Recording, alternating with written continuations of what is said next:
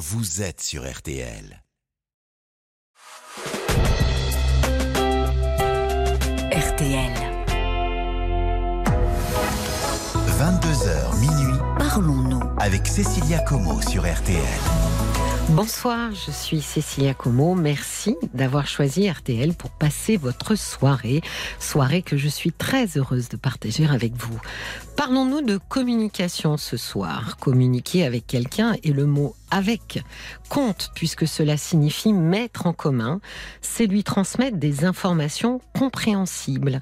Mais sommes-nous réellement attentifs à la façon dont nous communiquons ou aux messages que nous transmettons?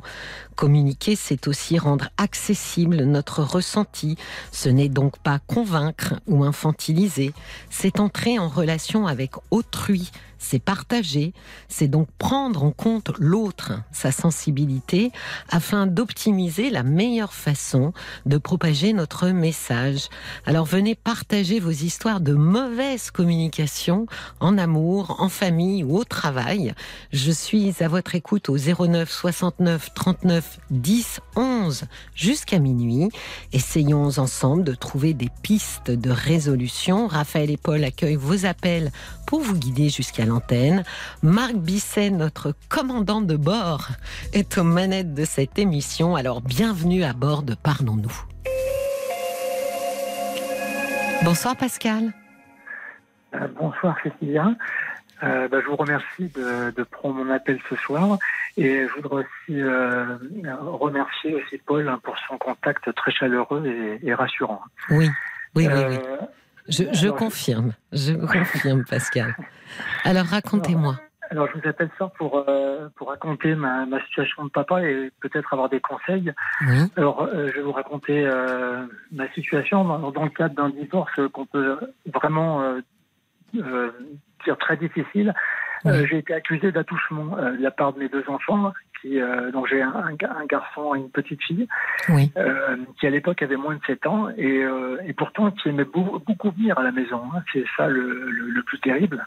oui, Et suite à ces accusations, bah, j'ai été séparé pendant plus d'un an de mes enfants. Le temps de l'enquête, j'ai pas vu mes enfants pendant cinq mois. J'ai commencé à les revoir. J'ai commencé à les voir euh, en mieux médiatisé, euh, Oui. une, heure, une heure par mois. Et euh, donc ils reviennent maintenant. euh, donc l'enquête a abouti à un classement sans suite. Euh, ils reviennent à la maison depuis euh, décembre 2022 et euh, à ma grande surprise, en fait, ils ont très vite retrouvé leur place à la maison.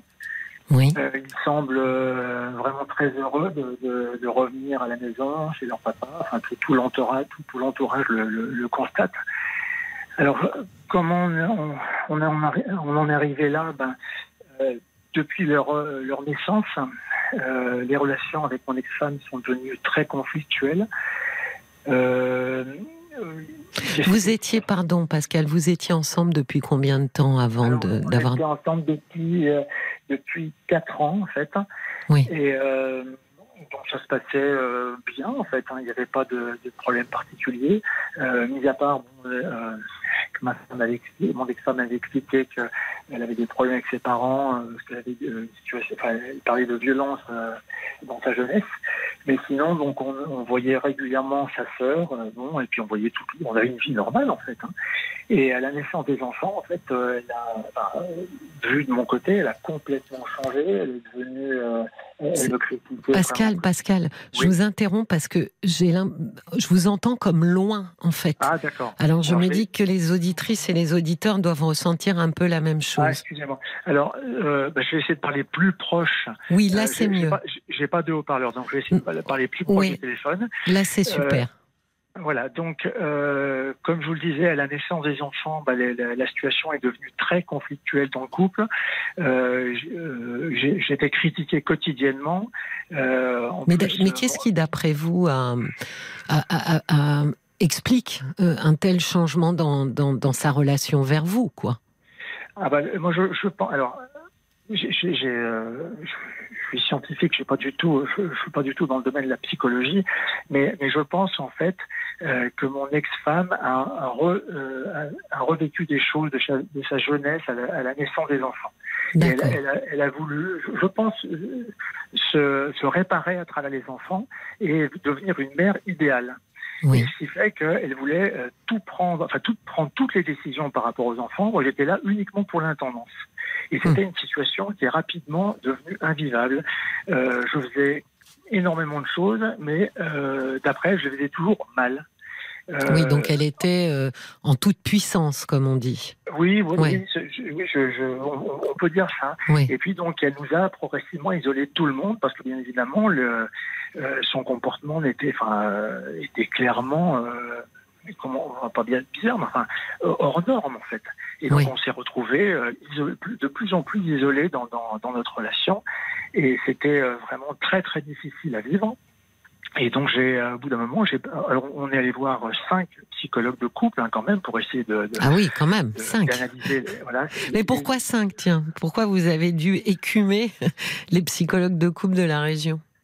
Ah, Alors, parce que la, la première, en fait, euh, qu'on allait voir, d'un commun accord, on trouvait qu'elle était, enfin, qu'elle nous correspondait pas. La deuxième, en fait, euh, avait- on va, on va dire, m'avait donné raison entre guillemets Oui, oui, oui, oui. sur une chose, et donc mon accès m'a dit à vous le changer. Oui, La troisième, en fait, euh, nous a dit écoutez, là, vous m'avez complètement épuisé. Je, euh, je vois pas d'autre solution que de divorcer. d'accord. Donc mon ex m'a dit, alors euh, moi ce que j'ai, je- euh, là j'en pouvais plus. Moi je parlais déjà de divorce et euh, mon ex a voulu qu'on aille voir une quatrième euh, psycho- euh, psychologue, donc on allait voir Oui. une quatrième psychologue. Euh, on était en situation d'échec toujours. Elle a voulu, et là j'ai parlé de divorce. Je dis que je suis allé voir un avocat pour envisager le divorce. Oui. Et là, donc, elle a voulu qu'on voit une cinquième, mais là, on, on, on y allait qu'une fois. On- euh, parce que là, très clairement, j'ai dit à cette, à cette personne que, voilà, pour moi, c'était, euh, il n'y avait pas de retour en arrière possible, euh, qu'on pouvait que divorcer, c'était plus possible.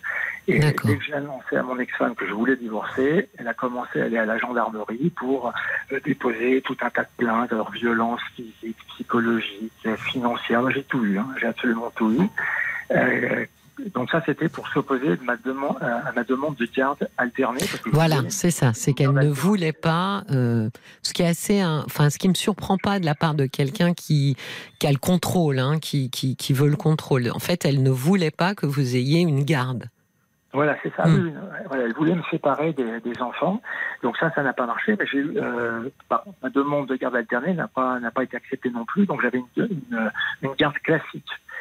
Et euh, donc moi Et pour quel motif, euh, Pascal, on vous a refusé la garde alternée? Ah bah le, le, le motif euh, qui est toujours le même, qui consiste à dire dans une situation de divorce difficile, on ne peut pas mettre en place une garde alternée.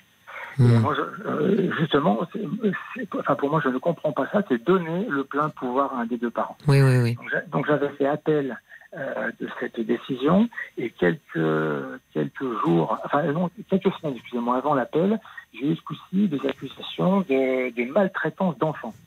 Oui. Euh, mais, alors là, c'était quatre pages d'accusation, mais, mais du, euh, c'était complètement ridicule. C'était du style, je voulais que les enfants attrapent, attrapent la Covid dans un but prophylactique. Euh, on, me- on m'accusait aussi que ma fille euh, s'était cassé des dents à la maison alors qu'elle avait perdu des dents sagesse. Il, y a, il y a quatre pages d'accusations complètement ridicules. Oui. Donc, à ce, à ce moment, à ce moment-là, euh, j'ai euh, j'ai fait appel aux services sociaux pour, pour qu'ils viennent constater le, que les enfants étaient, étaient tout à fait bien traités à la maison. Donc, il y a une enquête qui a été, euh, a été euh. Et pour contrer ça, en fait, euh, mon ex-femme a porté plainte, aussi parce que euh, les, accusations que j'avais, c'était dans les documents qui étaient échangés entre avocats.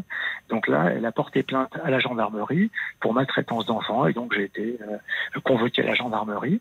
Donc, pour, tout un tas d'accusations, enfin, ridicules. Donc, ça, ça a été, cette plainte a été classée sans suite pour absence d'infraction. Et, ensuite, comme j'avais euh, contacté les services sociaux, donc on a été euh, entendu devant Bien le sûr, juge. Et le jour de l'audition devant le juge, ce coup-ci, mes enfants ont parlé de- de- donc d'attouchement de la, de la part de leur papa. Et comme je vous l'expliquais, c'est pour ça que j'ai été euh, euh, séparé de mes enfants pendant, euh, pendant un peu plus d'un an, le temps de l'enquête. Et, et tout est très long, tout est Oui, très long. oui, oui. Euh, je ne vais pas parler de la justice parce que j'ai une colère immense, euh, comme vous pouvez vous imaginer. C'est pas le but de mon appel, mais vraiment, ça a été très très long. Euh, donc, comme je vous le disais, mes enfants reviennent à la maison depuis, euh, depuis décembre euh, de, euh, de, cette année. À quel rythme, du coup ah bah, Alors, on reprend le, le rythme d'avant, savoir ils viennent une fois tous les 15 jours, un week-end tous les 15 jours et la moitié des vacances scolaires. Et maintenant, très clairement, moi, je demande le, la garde de mes enfants. Mais là, ce sera, ce sera traité. Enfin, c'est pas la garde, mais la garde alternée, c'est ça? Non, maintenant je demande plus la garde alternée, je demande la garde de mes enfants parce qu'on m'a toujours dit que la garde alternée, ce n'était pas possible dans, ce dans le cadre d'un d'un divorce conflictuel. Je trouve ça dommage parce que euh, moi, mes enfants, je m'en suis toujours énormément occupé et je pense que pour leur équilibre, euh, voir leur papa comme leur maman, c'est fondamental. Oui, oui, mais cet argument, euh, Pascal, euh, alors je suis surprise, hein, je ne suis pas. Euh, vous êtes beaucoup plus renseigné que moi, hein, mais cet argument-là, il était valable il y a une bonne vingtaine d'années, vous voyez, quand la garde alternée commençait à, à, être un peu comme ça en place, quoi, et, et, les, les, les, gens, enfin les, les personnes, les professionnels, hein, on va dire comme ça, qui, qui étaient un peu opposés avait cet argument de dire oui, mais c'est totalement impossible euh, quand les gens euh, quand, le, quand, la séparation est très conflictuelle. Là où je, je suis euh, d'accord avec vous, c'est que, d'accord, soit, c'est compliqué quand c'est conflictuel, mais alors du coup, effectivement, donne les pleins pouvoirs à un parent euh, au nom de, quelque chose qui dit euh, ça serait pas bon. Mais enfin, c'est pas bon non plus d'avoir un parent qui puisse monter ses enfants contre un autre parent. Donc, euh, peut-être que là, c'est aussi affaire d'avocat, Pascal, et d'arguments. Pouvant, je sais pas, pouvant quand même, parce que quand même maintenant la garde alternée s'est énormément démocratisée. Euh, donc peut-être que... Euh, parce que moi, je, me dis que si vous demandez la garde euh, pleine, c'est-à-dire qu'elle aurait un week-end sur deux et la moitié des vacances, ce que je crains, c'est que votre demande soit vue comme une une espèce de, de, de, revanche, de. Ah voyez, ouais, je crains que un, un, JAF, enfin un juge aux affaires familiales, voit ça comme une espèce de ping-pong. Euh, bon, c'est que mon avis, mais je pense qu'il aurait fallu rester euh, au milieu, c'est-à-dire assez tempéré, pour dire je ne veux pas retirer euh, mes enfants à leur mère. Néanmoins, je, euh, j'insiste et je réitère euh, mon désir d'être présent. Euh, pleinement présent auprès de mes enfants. J'ai peur que sinon ce soit vu comme bon bah maintenant c'est mon tour. Hein. Comme elle a dit, elle a dit des mensonges sur moi. Bah maintenant donnez donnez-moi la garde. Je crains un peu ça, Pascal. Hein. Oui. Bah, Parce qu'il faut des arguments hein, pour pouvoir. Euh... Ah, les, arguments, en fait, euh, euh, on arrive à des accusations. Bien sûr, seul moi peut, dire que les accusations. Ben, c'est ça la difficulté. C'est qu'un un, JAF qui va être au milieu euh, n'est pas supposé, en l'absence de preuves, donner raison à l'un ou à l'autre. Donc, en argument, les seuls arguments que vous pourriez avoir, c'est de dire que elle ment et qu'elle manipule ses enfants. Mais encore une fois, euh, il faut pouvoir factuellement le démontrer. C'est compliqué de se lancer là-dedans. Oui, c'est compliqué. Et vous savez, là, donc les enfants sont suivis hein, par, euh, par des éducateurs maintenant. Les éducateurs me disent encore actuellement que ce n'est pas possible de mettre en place une garde alternée dans les divorces difficiles. Donc c'est des, des idées qui sont tenaces hein, dans, dans, dans, dans, les milieux, euh, dans, dans le milieu judiciaire. Et euh, j'étais hmm. tout au début là, de, euh, du divorce, j'étais allé voir une association, donc SOS Papa, qui m'avait dit que statistiquement, euh, quand une mère ne voulait pas la garde alternée, ça ne se produisait pas. les, les, chiffres, alors je les ai pas, je peux pas vous les sortir ce soir, mais ils sont hmm. vraiment éloquents. D'accord, même avec des bons arguments qui contreraient le, le, comment dire le, le, le refus de, de garde alternée parce que finalement, euh, c'est conflictuel, mais enfin, euh, peut-être que c'est conflictuel parce qu'elle a envie que ce soit conflictuel. C'est pas conflictuel des deux côtés. euh, euh, maintenant, euh, enfin moi je porte plainte. Je veux porter plainte pour tout ce qui a été, tout ce dont j'ai été accusé. Donc on peut toujours dire oui que maintenant, d'ailleurs, on peut dire, mais, monsieur, essayez peut-être de, voilà, de, considérer que c'est du passé, que toutes ces accusations sur, sont du passé, aller de l'avant. J'ai quand même du mal. J'ai oui, du mal avec ça parce que voilà, j'ai été séparé de mes enfants quand même pendant pendant, plus d'un an et je, et je pense que vous avez tout un tout un tas de papas qui sont auditeurs, euh, et maman d'ailleurs, être séparée de ses enfants pendant euh, plus d'un an, c'est d'une violence. Euh, oui, oui, non, mais je comprends tout à fait que euh, ce soit que vous n'ayez pas envie euh, de, de, comment dire de, de, mettre sous le tapis euh, des propos diffamatoires et extrêmement dommageables pour votre relation avec vos enfants.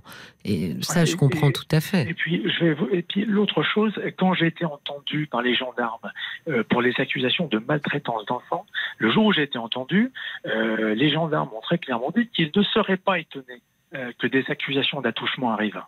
Hum. Ah bah ils ont l'habitude.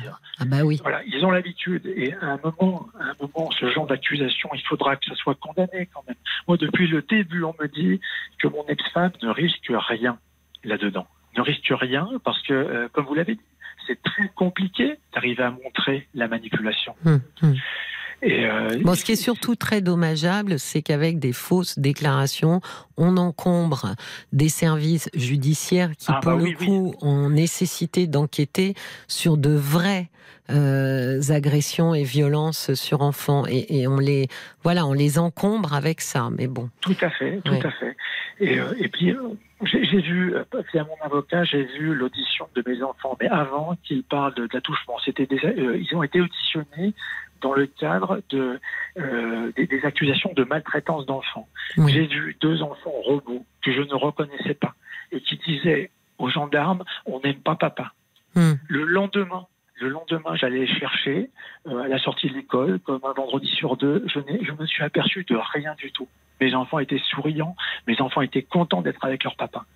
Et euh, je, me dis, qu'est-ce qui doit se passer dans la tête d'enfants qui avaient à l'époque moins de 7 ans, ils avaient 6 ans et demi, pour aller dire à des gendarmes qu'ils n'aiment pas leur papa, alors que ça ne correspond pas à la réalité. Et moi, j'aimerais aussi que là-dedans, euh, on pense à mes enfants un petit peu. Parce que j'ai des enfants qui, un mois après, un mois après, sont allés dire à un juge que papa euh, touchait le zizi et la zizette. Hmm. Et, ça, euh, c'est insupportable pour moi euh, de, savoir que mes enfants ont été manipulés pour aller raconter ça. Euh, ce qui se passe dans la tête des enfants, c'est ce qu'on appelle le conflit de loyauté, Pascal. c'est qu'ils sont complètement écartelés.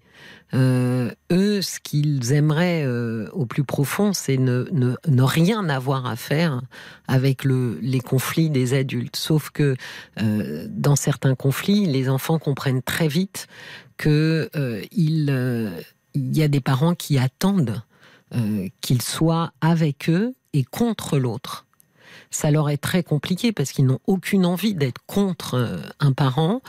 Et donc, ils naviguent effectivement un peu, euh, ils marchent sur des, des œufs, hein. ils naviguent entre euh, le, la loyauté par rapport à une mère qu'ils doivent très certainement percevoir comme comme fragile et, et, donc qui, qui, qui, est persuadée hein, de son bon droit, à savoir les écarter de vous.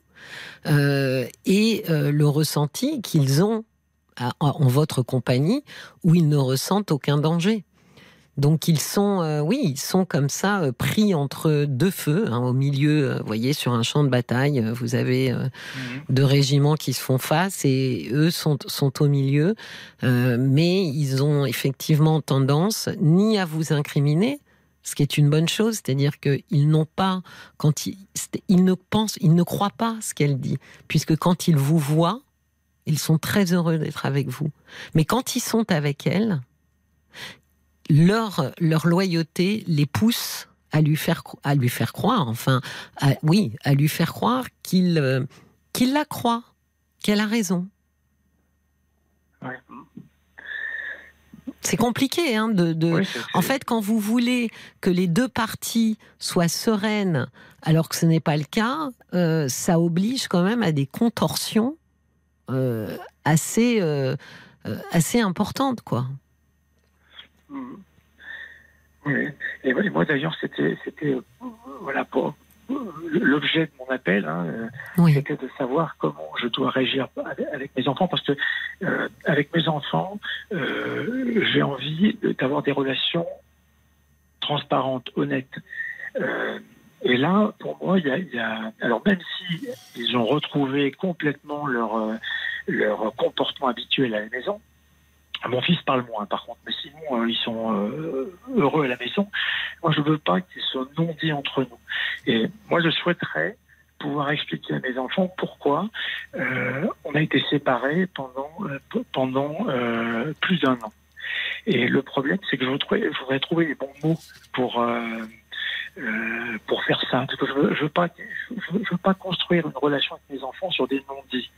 Euh, Je, je, je, je, je m'imagine quand même qu'un jour, euh, ça va ressortir tout ça. Mhm. Je, pense, je pense que euh, au jour d'aujourd'hui, ils ne sont pas aperçus des, des, des accusations, parce que quand on a moins de 7 ans, ça veut rien dire, les accusations qu'ils ont portées.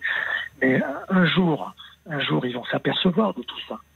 Et moi, je veux, euh, euh, voilà, je, veux absolument avoir des, des euh, voilà, des, des, des relations d'honnêteté avec mes enfants.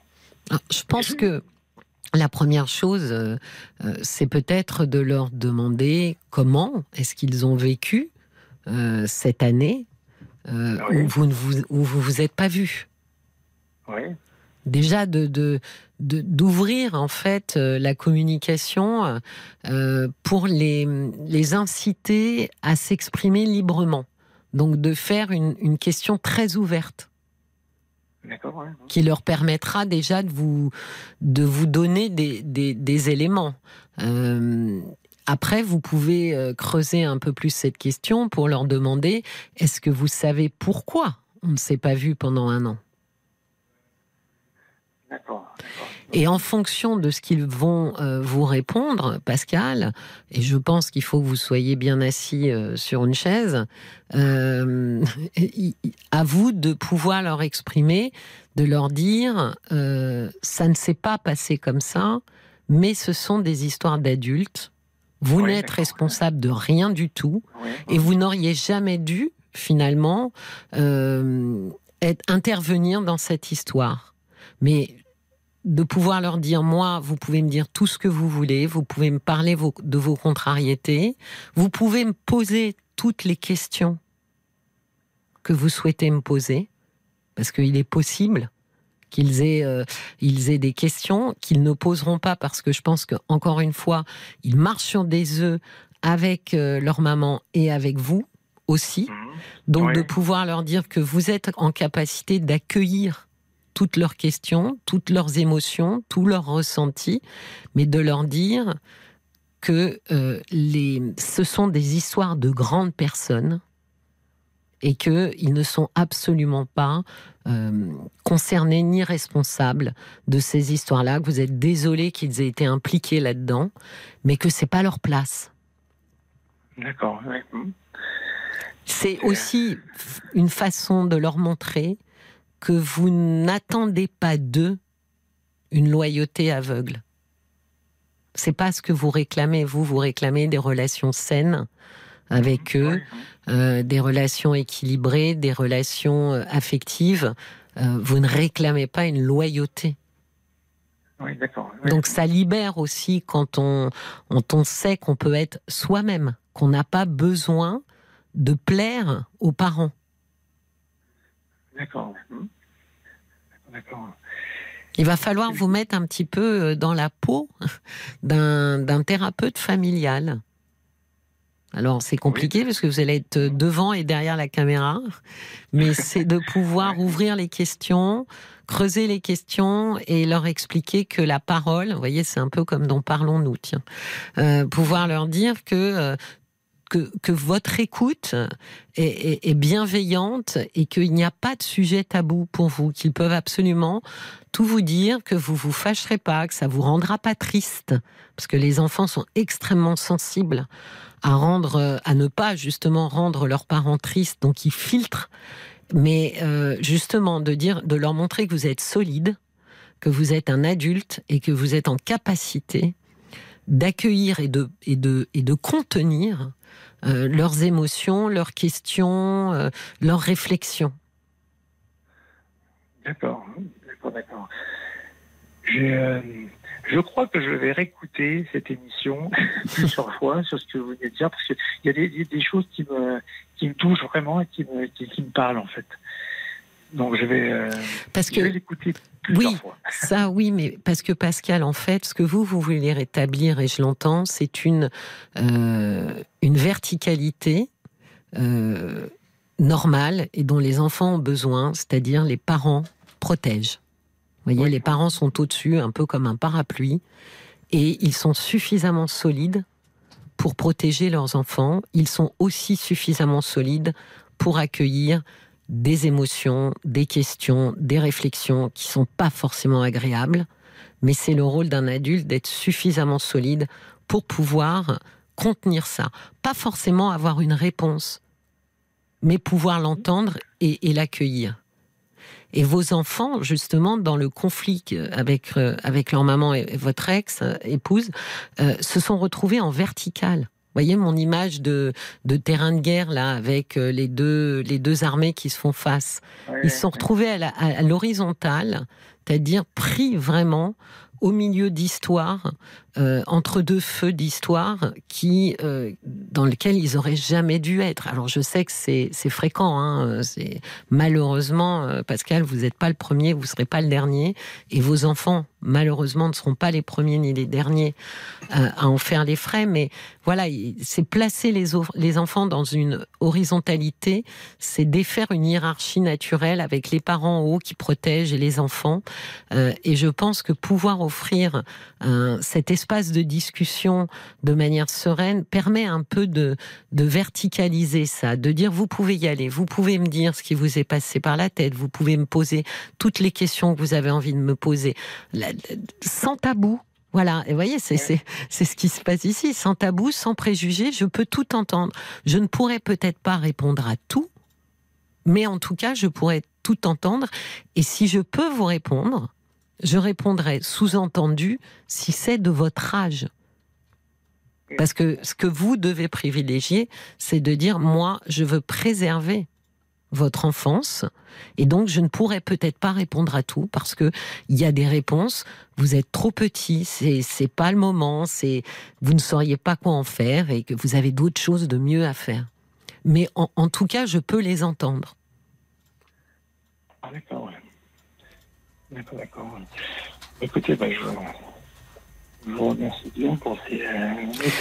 c'est, euh, je, je, ne, je ne prétends pas, euh, dans une situation aussi, aussi douloureuse hein, et complexe que la vôtre, Pascal, je prétends pas euh, avoir une réponse unique, mais je pense que ce que, dont les enfants ont besoin, c'est de sentir qu'ils ont le droit d'être que des enfants et de sortir de ce conflit-là. Il faut qu'un parent les autorise et leur dise vous êtes des enfants, c'est pas vos histoires. Euh, voilà, de, ne rentrez pas là-dedans. Et moi, en tous les cas, je ne vous ferai pas rentrer là-dedans. Vous avez des choses beaucoup plus merveilleuses à vivre que, des histoires qui, qui, qui ne vous appartiennent pas. C'est un peu ça l'idée, c'est de, de les mettre à l'abri de ça.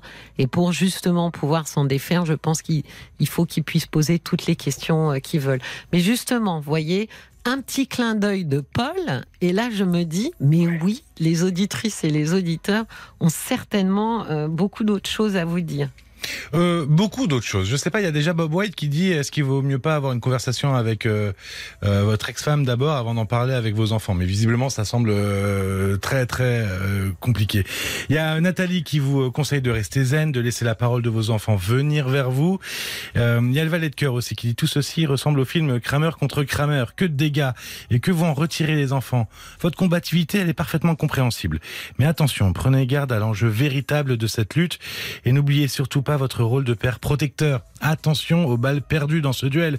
C'est ce que dit aussi Martine. Il faut penser aux enfants qui aiment certainement leur mère et ce ne sont pas des objets qu'on peut déplacer d'une maison à l'autre. Moi, moi, je pense, Pascal, que, enfin, je pense que Pascal pense beaucoup à ses enfants, justement, puisqu'il s'interroge sur la manière la plus, la, la, la, plus sereine et, et, la plus adaptée euh, de pouvoir aussi euh, éclaircir son absence euh, pendant un an. Donc, euh, je pense que, euh, oui, ce que dit le valet de cœur, laisser ouvre poser une question très ouverte pour laisser la parole de vos enfants venir. Et c'est à partir de là que vous allez pouvoir rebondir et ouvrir un petit peu plus pour leur expliquer que vous n'êtes absolument pas fâché contre eux, euh, qu'ils ne sont pas responsables, qu'ils ne sont que des enfants et que, euh, que, que, que, que j'allais dire que, que, finalement que vous les aimez. Mais je pense que voilà, je me disais euh, c'est peut-être superflu, mais en fait non, c'est pas superflu parce que peut-être que ça a besoin d'être dit. Euh, euh, surtout en ce moment, vous vous revoyez pas depuis très longtemps, donc je pense que c'est peut-être. Ça, je le dis souvent, et d'ailleurs je le dis aussi souvent, mais ça, ça pas, ça y a pas de problème par rapport à ça. Ben c'est oui, mais du coup c'est bien, mais c'est c'est l'ensemble du message, Pascal. C'est parce que je vous aime Ouais. que je ne veux pas que vous que vous soyez que vous entriez dans cette euh, dans cette histoire, justement, parce que votre place est ailleurs. D'accord. Ben, Il y, a, il y a pas mal de choses entre ce que je vous ai dit et, ce que- et les messages de Paul. Effectivement, je pense que à écouter, euh, comment dire, euh, après une bonne nuit et au repos, vous permettra aussi de le refaire à votre sauce, hein, Pascal. Parce que je dis toujours, Euh, il faut que ce soit confortable pour vous, euh, ce que je dis. Euh, donc, euh, ça peut pas euh, l'être euh, stricto sensu parce que parce que c'est pas c'est pas passé par le filtre de vos mots, mais il faut vous l'approprier pour ensuite euh, pouvoir vous sentir confortable avec. Mm, Oui, tout à fait. Mais, mais il y avait, il y avait quand même pas mal de, de- d'idées que vous avez données. Enfin, euh, oui, oui, vous avez commencé là, à réfléchir, mais, mais, euh, mais pas explicité comme ça, pas introduit de la même manière, euh, avec des questions ouvertes. Et, euh, mais comme vous l'avez dit, je, je vais laisser passer une nuit, je vais Oui. bien faire tout ça. Mais euh, voilà, mais en tout cas, je vous remercie vraiment euh, pour, euh, pour cet échange, Cécilia. Ben, je vous remercie surtout de votre confiance, Pascal, de m'avoir appelé vraiment. Merci beaucoup. Je vous souhaite du courage. euh, vous en avez. Et je vous souhaite euh, surtout euh, une belle continuation avec vos enfants. Merci, Cécilia. Au revoir. Au revoir. Jusqu'à minuit, Parlons-nous. Cécilia Como sur RTL. Jusqu'à minuit, Parlons-nous. Cécilia Como sur RTL. Bienvenue parmi nous sur RTL. Si vous arrivez en cours de route, nous poursuivons notre cheminement dans Parlons-nous, fait d'échanges et de conversations. Si vous souhaitez prendre la parole, Raphaël et Paul attendent vos appels au 09 69 39 10 11. Et pour réagir aux témoignages qui passent à l'antenne, c'est par SMS au 64 935 centimes par message ou sur notre page Facebook RTL-Parlons-nous. Bonsoir Myriam. Oui, bonsoir. Bienvenue. Je suis ravie de vous accueillir, Myriam. Merci. Merci. Alors, racontez-moi. Euh, moi, je vais raconter un peu mon parcours de vie. Oui, Euh, enfin, j'ai 40, euh, 42 ans aujourd'hui. oui. et, Et, un euh, joli accent du Sud. Ah ouais, du sud, exactement. Euh, donc voilà, en fait, j'ai perdu ma mère, j'avais euh, un an, un an et demi, donc euh, forcément, je l'ai pas connue, aucun, Oui. aucun souvenir. Et euh, mon père m'a m'a abandonné, enfin, m'a légué, on va dire, à, à une grande tante Oui, avec qui ça s'est pas très très bien passé. c'est-à-dire pas très très bien passé. Bah, il y a eu un gros manque de communication. euh, C'était pas. euh, J'ai l'impression qu'on n'était pas. J'ai été adoptée avec mon frère. Et au fil des années, j'ai l'impression qu'on n'était pas forcément les, les bienvenus. Elle avait des enfants? Déjà Oui, oui, ouais. Deux, deux, deux enfants, ouais. Qui D'accord. avaient à l'époque euh, une vingtaine d'années. Ah oui, qui était beaucoup plus grand que vous. Oui, oui, oui. Oui, Donc, euh, bon, ça a dû les, les, les bouleverser, euh, sûrement. oui. Elle, elle Et, euh, retournait, enfin, elle, est, elle vivait seule ou elle, est, elle avait un mari? Non, non, elle avait un mari. Oui, Oui, oui, elle donc avait un mari. Ça les a replongés dans la toute petite enfance. Oui, Ouais. ouais. Et l'erreur qu'on a fait, enfin, nous on était, on était très très jeunes avec mon frère, on les a appelés euh, de suite papa et maman. Oui. Et pourquoi c'était une euh, erreur? Ben, parce que c'était ma grande tante et euh, parce qu'après ça a été assez conflictuel dans le sens où on nous a pas dit la vérité. On nous Ah, a pas raconté notre que- histoire. En fait. Ah, vous, Myriam, vous pensiez Oui, que voilà. c'était votre mère et votre père? Voilà. Naturellement, on les a appelés euh, papa et maman. D'accord. Euh, alors que non, on, on l'a su, euh, enfin moi du moins de, de mes souvenirs, je l'ai su très très tard. D'accord. Je l'ai su vers les 12 ans. Et 12 alors, ans. comment, qu'est-ce que vous avez ressenti quand vous l'avez appris? Qu'est-ce qu'on ressent quand... Euh, de la tristesse, ouais. Beaucoup, beaucoup de tristesse. Mais déjà d'assimiler le, le fait que, enfin, que, que notre mère est décédée, Oui. Que, que notre père biologique vit quelque part, mais euh, qu'on ne le connaît pas. Hmm. C'était, euh, ouais, c'était compliqué, c'était plus de la tristesse. Comment vous l'avez appris, Myriam? Mais par, euh, par des gens de l'extérieur. Ah oui. Donc ça a dû être un choc, effectivement. Oui, à, à 12 ans, 12, 13 ans, c'est pas, enfin, Hmm. on n'est pas armé pour, pour tout ça. Comment ça se passait avec eux? Quel, quel, euh, euh, parent de substitution était-il Ben, il n'y avait pas de communication. euh, Il n'y avait pas de communication, il n'y avait pas de, il y avait pas d'amour, il y avait, euh, il y avait rien de tout ça quoi. C'était, euh, c'était un, dans leurs paroles, on a l'impression que c'était des regrets en fait, qui regrettaient tout ça. Mais d'ailleurs, euh, parce que en fait, moi, je suis originaire du, du Maghreb. Oui. D'ailleurs, vers les 15, euh, 14-15 ans, on nous a ramenés euh, là-bas et on a voulu nous laisser là-bas. Quand Avec vous un dites père on, c'était euh, votre. Mon frère, mon oui. frère et moi-même. Mais c'est qui avait pris cette décision? Ben, ma grande-tante. ah, D'accord. ça, ça devenait trop conflictuel pour elle parce qu'en en fait, on on posait trop de questions et on se demandait pourquoi on nous avait pas dit la vérité, euh, que finalement c'était pas notre famille. Donc on s'est un peu, c'est vrai qu'on s'est un peu rebellé. Oui, c'est ça. Mais c'était un peu l'âge aussi, Myriam. oui, oui, il y a ça aussi. Ben oui. Des souvenirs que j'ai, oui, c'est vrai que moi j'étais dans la, j'étais dans la rébellion. Oui, c'était quand même en, en plein début euh, d'adolescence, quoi. Est-ce qu'elle a pu vous expliquer euh, pourquoi elle avait euh, accepté de vous prendre, vous et votre frère? Ben, parce que c'était un peu peut-être la galère pour, pour papa et que, enfin, pour le papa. Oui. et euh, que finalement euh, elle nous a pris pour euh, pour avoir un meilleur avenir entre guillemets. Oui, donc au départ, son intention était, euh, enfin, est partie du fait qu'elle a considéré que votre père euh, était pas capable. Oui, D'accord. oui, oui, peu- ouais, peut-être. C'est après que ça s'est un petit peu entre Ah vous oui. deux et, et elle, quoi. Oui, oui. Après ça c'est après ça a complètement éclaté puisque mon frère ils l'ont mis dehors. Il avait euh, 16 ans, 15, 16 ans, Oui, il me semble. oui. Et puis moi j'ai suivi après derrière quoi.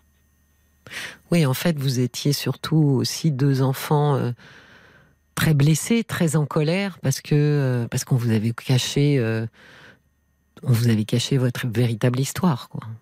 Mm. Donc ça, elle a pas su gérer. Non, non, on n'a pas su gérer. euh, Enfin, tout le monde n'a pas su gérer quoi. Enfin, Oui, mais que vous, vous n'ayez euh, pas su oui, euh. Voilà, Myriam, vous, vous étiez jeune, vous, vous étiez, euh, euh, je vais mettre des guillemets, mais vous étiez quand même victime euh, de, de, de ce mensonge, enfin en tous les cas par omission, euh, parce que vous étiez quand même les seuls qui ne savaient pas, les adultes savaient, et puis vous Mm. entriez tous les deux dans une période un peu difficile. L'adolescence, c'est une restructuration de notre identité. Ça passe par euh, qui euh, sommes-nous, qui suis-je, je suis moi, mais alors moi, c'est quoi? Vous voyez, des questions Mm. pareilles, déjà, c'est pas simple. Euh, Oui. Mais alors, quand en plus on découvre que euh, ce qu'on pensait euh, être une réalité, notre réalité, euh, est une illusion, oui, il y a de quoi, Il y a de quoi être, être bouleversé et, et oui, un adolescent bouleversé, ça fait du bruit. Ouais, ça se fait du mal. Donc vous avez été mise dehors. Oui, ouais, à l'âge de 16-17 ans, mais j'étais pas encore, j'étais pas encore majeur. D'accord, Donc j'ai mais été placé dans un foyer. d'accord. Qui, euh, je remercie énormément les gens qui, qui, qui m'ont suivi, qui m'ont aidé. Donc ils On ont su on vous apaiser. aidé. Oui, oui, ouais. Oui. Et oui, c'est exactement le mot en fait. Parce que j'étais une boule de nerfs quand je suis arrivée. J'étais euh, et puis on a su, euh, on a su me canaliser, on a su euh, me démontrer justement que, enfin voilà, que c'était pas, c'était pas forcément notre faute. Et ils vous ont accordé de la valeur. Oui, Hmm. ouais, exactement, Hmm. exactement. Ce que ce qu'on n'avait pas. Oui, oui, oui. Comment s'est déroulée la suite? Alors à 18 ans, Euh, 17 ans, 18 ans. Après, euh, j'ai un peu, euh, j'ai un peu traîné, on va dire. J'étais un peu à droite, à gauche. euh, un peu perdu. Ouais, un peu perdu. C'était pas fin. C'était des, des- c'était des belles années parce que c'était des années d'insouciance on était libre, on était fin. Mais après, c'était quand même, euh, c'était quand même de la souffrance. Oui. On se retrouve à 18 ans à dormir dehors ou euh, des trucs comme ça. C'était pas, c'était pas top quoi. Oui. Et parce qu'à ce moment-là, on, on ne peut plus être, euh, en- après 18 ans, on ne peut plus être en foyer d'accueil. Oui, voilà, c'est ça. Hum, hum. Hmm. Puis après, c'est c'est- c'est- c'est une construction. Enfin, en tant que, ben déjà en tant que femme, en tant qu'être humain, enfin, j'avais pas, j'étais pas structurée, j'avais aucune aucune place quoi dans cette société, dans ce, dans ce monde. J'étais j'étais complètement perdue. Oui, c'est ça. C'est important Puis, la euh, place. Hein.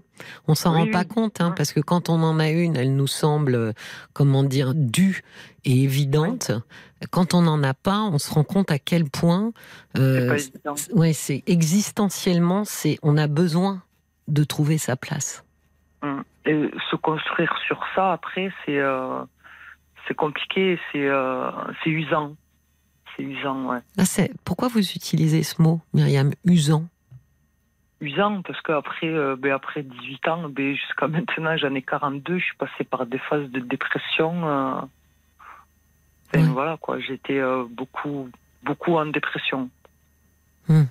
malgré que j'ai construit ma vie de famille et tout ouais euh, Alors, vous avez rencontré quelqu'un? Oui ouais j'ai rencontré ben, le père de mes enfants. Oui.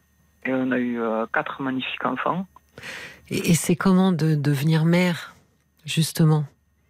Ben, c'est la plus belle chose qui puisse m'arriver d'être mère ça vous a fait peur de blessures Oui, ça vous a Euh, réparé. Mais est-ce que ça vous a fait peur au début? Non Non?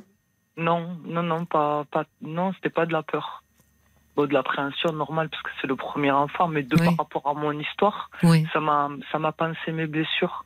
Et Oui. Je me suis dit, je vais devenir une mère et je vais pouvoir faire ce que moi j'ai pas, j'ai pas reçu. Quoi. Oui, c'est ça, c'est ça. Je vais pouvoir leur Euh, donner oui. Mm. euh, ce que je n'ai pas eu, mais je vais pouvoir aussi être la mère que j'aurais voulu avoir. Voilà. Oui. Les construire, les rassurer, les aimer, euh, les accompagner. Oui. C'est pas mal comme réparation. Oui, oui, oui, je- j'essaye de, de faire de mon mieux. Mais moi, après, c'est, c'est, moi en tant que personne. C'est ma personne à moi qui est, qui est blessée. Ben oui, il vous manque quelque chose, Myriam. Voilà, voilà. Mm. Même si je suis comblée aujourd'hui, Oui, mais il y, a un- y, a un- il y a un trou. oui, Mm. un énorme trou, ouais. Mhm. Malgré, euh, malgré tout ça, euh, j'ai pas l'impression euh, d'être euh, heureuse. Non, je vais pas, pas dire heureuse, mais comblée du moins. Oui. Comment ça se passe avec euh, euh, en couple, par exemple? Est-ce que vous avez réussi à trouver votre place justement avec votre Non, c'était, compl- c'était compliqué, ça l'est encore toujours. C'est compliqué, Ouais. c'est compliqué. Et des Comme amis en tant que femme, euh, pff, des amis, euh, ben, forcément non, puisque je suis jamais restée au même endroit, donc c'était difficile de, de créer des liens.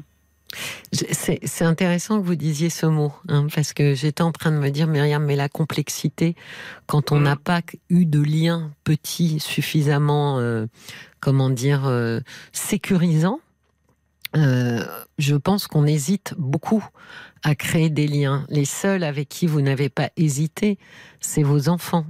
Parce que vous, comme tout le monde, on présume que le lien qui est. euh, que nos enfants ne nous jugent pas. Vous voyez Que le lien qu'on crée avec eux est, est- est plus ou moins, plus que moins d'ailleurs, euh, honnête et, et pur. Donc c'est plus facile de se lier avec Mm. les enfants. Mais c'est vrai qu'ensuite, c'est compliqué de se lier avec d'autres euh, d'autres gens. Non, des, pff, des amis, non, j'ai pas de. J'ai des connaissances et tout, mais des amis, des amis, non. Parce qu'après, les amis, on se les fait euh, 18 ans, 20 ans, 27 ans. euh. Voilà. Bah. Il y a un là, âge pour se faire des amis, Myriam. Il y a une période de. C'est comme les, les dates limites de consommation. Il y a une période de péremption. Vous dites Ah mince, j'ai 35 ans, c'est fini. Je peux plus. ben, c'est ce que je me dis, moi. Ah bon? Ouais, parce que une amitié, ça se vaut par rapport à, aux durées, à la- au temps qu'on a passé ensemble. Oui, vous avez euh, besoin de confiance. Oui, mais vous vous rendez compte, si on n'avait que des amis qu'on a rencontrés à 18, euh, Mm. ben, quand on en a 50, on n'a que des vieux amis. vous voyez, le stock est quand Oui. même très vieux. On a, c'est, là où ça devient intéressant aussi de se faire Mm. des amis un petit peu plus récents. Sinon, on, on est toujours sur, euh, sur, sur, la même, euh, sur le, le même répertoire. Oui, mais après, moi, je suis beaucoup sur la réserve. Je... Ben oui, Et- j'entends bien que vous, vos, vos, comment dire, vos raisons et vos excuses pour ne pas faire de nouveaux amis sont surtout que je pense que vous êtes très, très méfiante et, et que c'est compliqué de vous apprivoiser. Oui, peut-être aussi, ouais. Qu'est-ce qui vous pose problème aujourd'hui? M- Ce qui me pose problème, c'est le regard que je, que je peux avoir moi sur moi-même. Il est comment ce regard Il est dévalorisant, il est. euh, il est, il est peut-être pas juste, mais il est, il est comme il est. C'est pas, c'est pas une belle image que j'ai de moi. Mais vous avez quelle image de vous, Myriam? Euh, pas, pas importante. C'est finalement vous avez emmené avec vous euh, le regard euh, de votre euh, que vous avez supposé être le regard de, de votre tante sur vous. Hein, peut-être. Parce que vous avez des raisons de vous regarder comme ça? Qu'est-ce que ça veut Euh, dire important, pas important Qu'est-ce qui nous rend important, Myriam? Ouais, Ce qu'on est nous par rapport, à, par rapport aux autres, par rapport Ben, à ce qu'on donne aux, D'accord, mais qu'est-ce que vous êtes par rapport à vos enfants, par exemple? Ah, une mère. Ben oui, plutôt, plutôt attentif, si je comprends bien. Ah Oui, oui, oui, oui, je suis. euh, Et, pourtant- et pourtant, euh, ça ne suffit pas à vous rendre importante. Et non. Eh oui. Ce qui montre bien que le regard qu'on porte sur soi, c'est pas nous qui l'avons euh, fabriqué, ce regard-là. Hmm. Même quand il est bon, hein, d'ailleurs. hein. Euh, souvent, il y a des gens qui ont une image d'eux euh, un peu, euh, un peu surgonflée. Hein et ça, c'est souvent parce que euh, papa, maman, euh, l'un ou l'autre, euh, ont dit que j'étais extraordinaire, formidable. Bon, c'est pas corroboré par les autres et la société, mais c'est pas grave. C'est le regard ça, que je oui. porte sur moi. Bon, ça marche dans les deux sens. Quand on a, quand quelqu'un a porté un regard négatif sur nous, on, on- on intériorise ce regard et on a très, au bout de quelques années, on, a, on, on- on peut dire, en tous les cas, euh, c'est comme ça que je me vois. Moi, j'ai envie de dire non, c'est comme ça qu'on vous a regardé. Et vous avez emmené ça dans vos valises. C'est à moi de le changer, ce regard. Ben oui, et puis euh, pas évident. alors on, on reprend, on va faire une toute petite pause. Myriam, parce qu'on va, on va faire le, le flash info et on se retrouve juste après. Vous bougez pas, vous raccrochez pas. Bon, vous avez le droit de boire un petit, un petit Oui. verre d'eau, un truc, hein. Mais, mais surtout raccrochez pas. À tout de suite, merci. Myriam. Jusqu'à minuit, Parlons-nous. Cécilia Como sur RTL.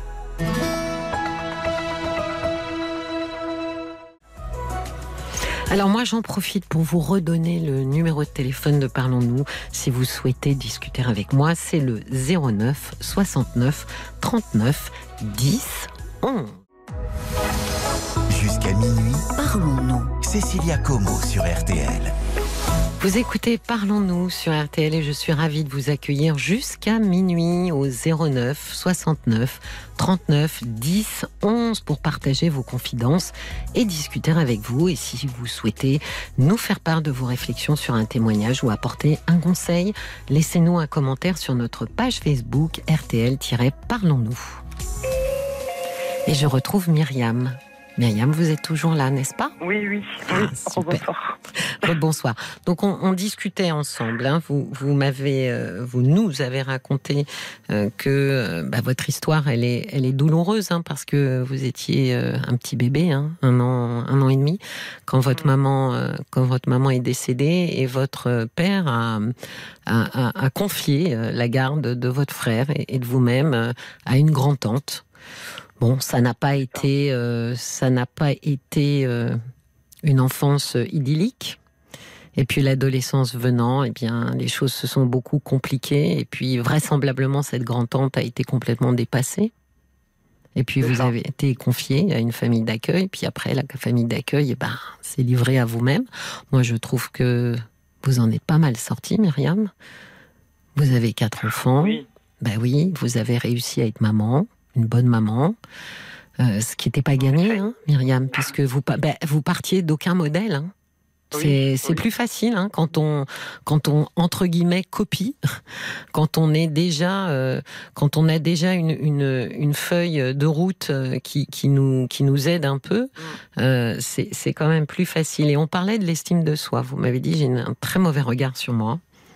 c'est ça. Et je vous ai, je vous ai dit que je pense que vous avez surtout le regard sur vous qu'on a eu sur vous dans votre prime enfance. Euh, on parlait d'être importante. À quoi ça tient d'être importante? Et, et je me disais, mais la famille d'accueil dans laquelle vous étiez, vous m'avez dit, m'a donné de la valeur et Mm. finalement m'a regardé comme quelqu'un d'important, m'a donné une place. Exactement. Oui, mais ça, ce regard-là de eux sur vous, vous ne l'avez pas conservé.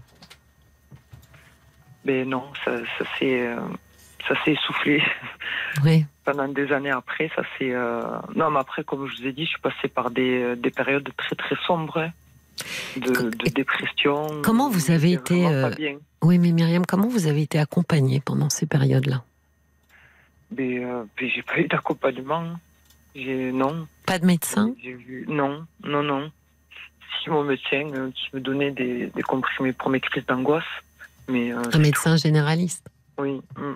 Pourquoi vous n'êtes pas allé voir un psychiatre? C'est plutôt leur... J'ai vu- euh, oui, si j'ai vu une, une psy, mais euh, j'ai fait 6 7 séances. Oui. Et en fait, le fait de, de, de tout raconter dans les moindres détails et tout, ça m'a, ça m'a aidé. Ça m'a fait prendre conscience que, que j'étais vraiment pas bien, en fait. Oui. Je sais pas si c'était le but, mais ça m'a aidé à remonter un peu la pente. À ce moment-là, quand je voyais euh, cette psy.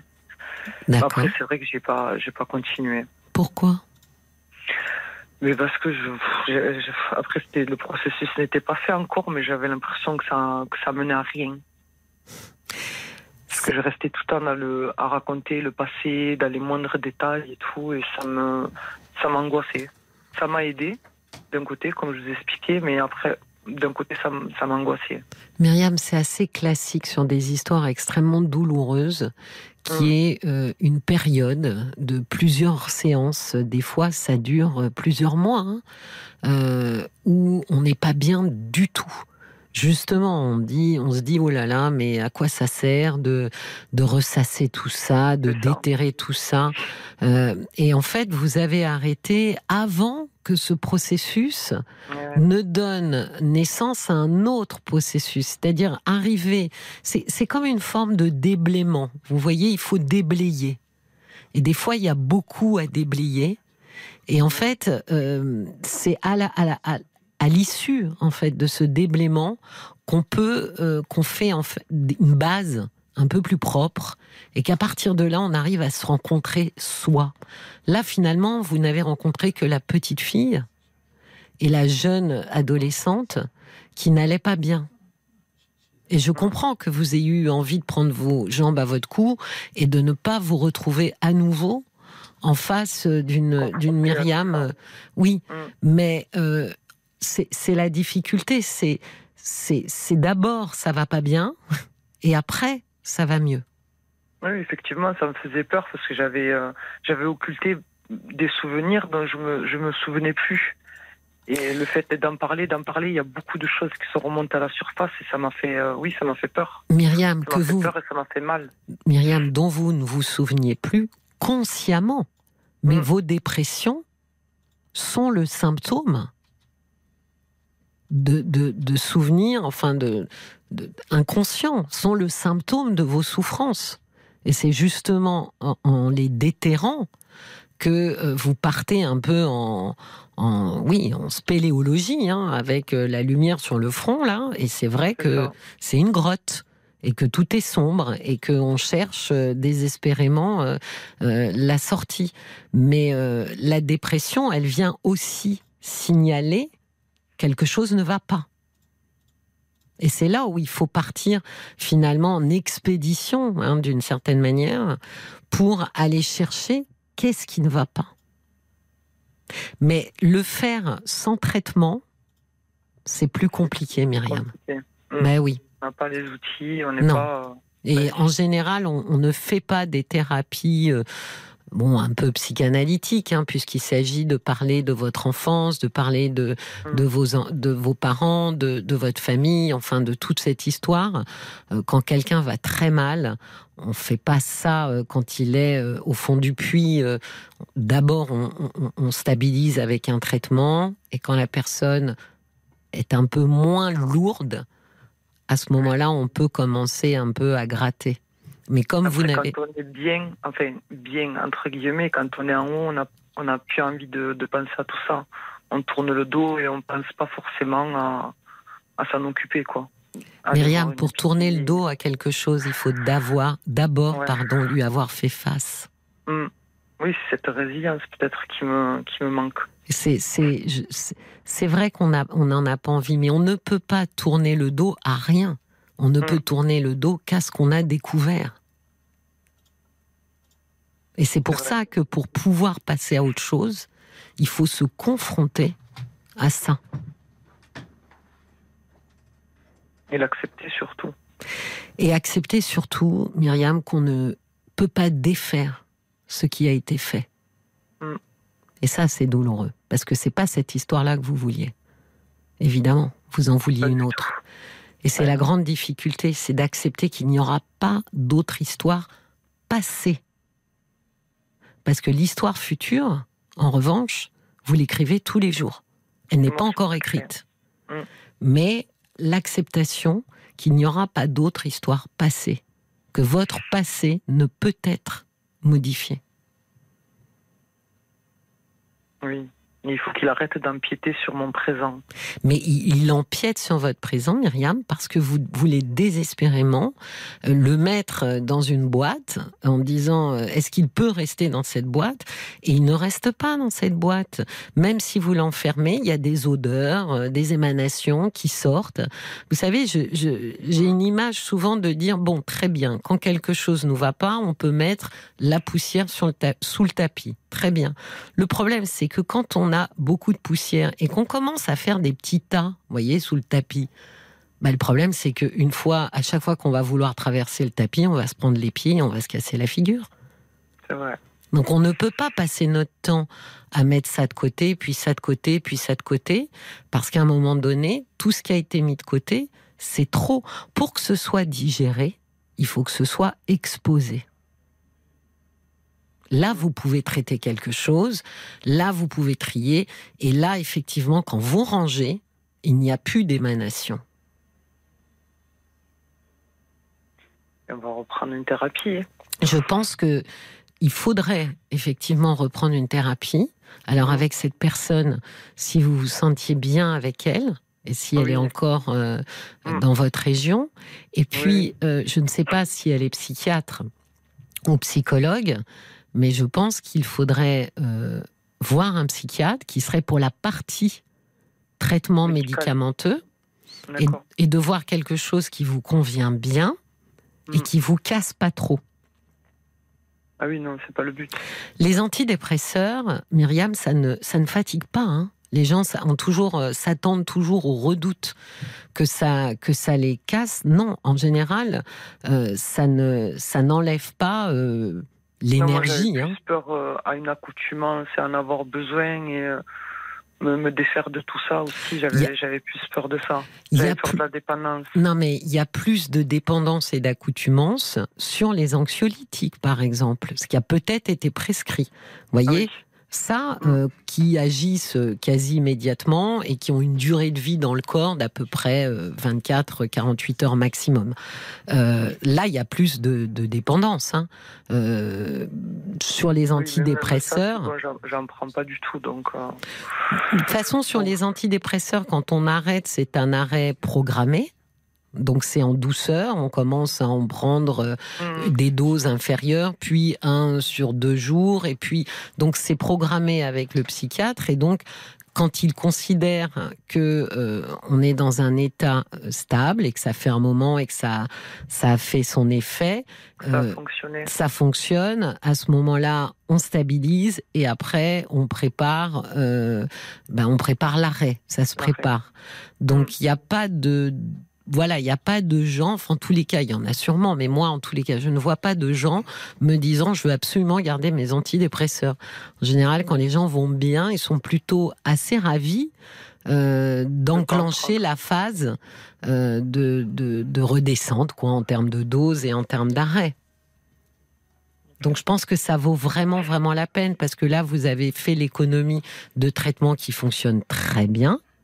Et dans le même temps, vous avez démarré quelque chose qui vous convenait, qui, même si c'est douloureux, c'est douloureux une thérapie. Quand on, quand on a une histoire lourde, ça ne peut pas être, vous pouvez pas sortir en sifflotant, c'est Ah impossible. non, c'est pas une partie de plaisir. Non, c'est mais c'est mais c'est attendu, Myriam. Il n'y a pas de comment dire, c'est pas le signe que ça se passe mal. Hmm, c'est le, c'est c'est le but, quoi. C'est le but et c'est pour ça qu'il faut avoir une grande confiance avec la personne qui nous accompagne pour savoir que euh, il y a une espèce de de, de, de programme quoi, de dessin. Euh, je ne suis pas bien pour l'instant, mais tout ça est normal et ça va se stabiliser. J'ai Paul pour vous, Oui, alors, justement, sur le déroulement de la thérapie, on y reviendra. J'ai- quelque chose pour vous. Mais j'ai aussi beaucoup de messages à vous lire. Euh, j'ai plein de messages. Si vous aviez, je, je sais, parce qu'on s'est parlé hors antenne, que vous êtes dans une période où ça, ça- Oui. ça- c'est un peu compliqué. Donc, j'ai plein de messages qui vont vous remonter le moral. Euh, j'ai le valet de cœur qui écrit votre parcours a fait de vous une sorte de bête blessée. Il n'y a rien de plus fort et d'imprévisible qu'une bête blessée. Calmez cette colère et ce sentiment d'injustice. Vous êtes une belle personne qui ne sera plus jamais léguée, comme vous l'avez dit, à qui que ce soit. Rappelez-vous, c'est par les fissures que passe la lumière. Croyez en vos fissures et en ce qu'elles vous ont appris. Il y a Bob White aussi qui vous dit d'être fier de ce que vous êtes. Votre histoire, elle est vraiment très touchante. Malgré les épreuves terribles que vous avez subies, vous avez réussi à vous construire et ça mérite un énorme respect et du courage. C'est comme Isabelle, euh, j'ai plein, tous les messages sont comme ça. Je vous le dis, euh, je dis, tous les messages sont comme ça, Myriam. Il y a, il y a Isabelle qui dit vous êtes forcément une belle personne, une personne aimable, méritante. Vous êtes mère de quatre enfants, vous donnez de l'amour alors que vous n'en avez pas reçu. Bravo, madame, pour votre parcours, pour votre force. Même votre foi dit que vous êtes une belle personne. Faites-vous confiance. Marie-Pierre, elle dit la même chose. Euh, vous avez donné la vie à quatre magnifiques enfants et pour eux, vous êtes la meilleure, la magnifique maman.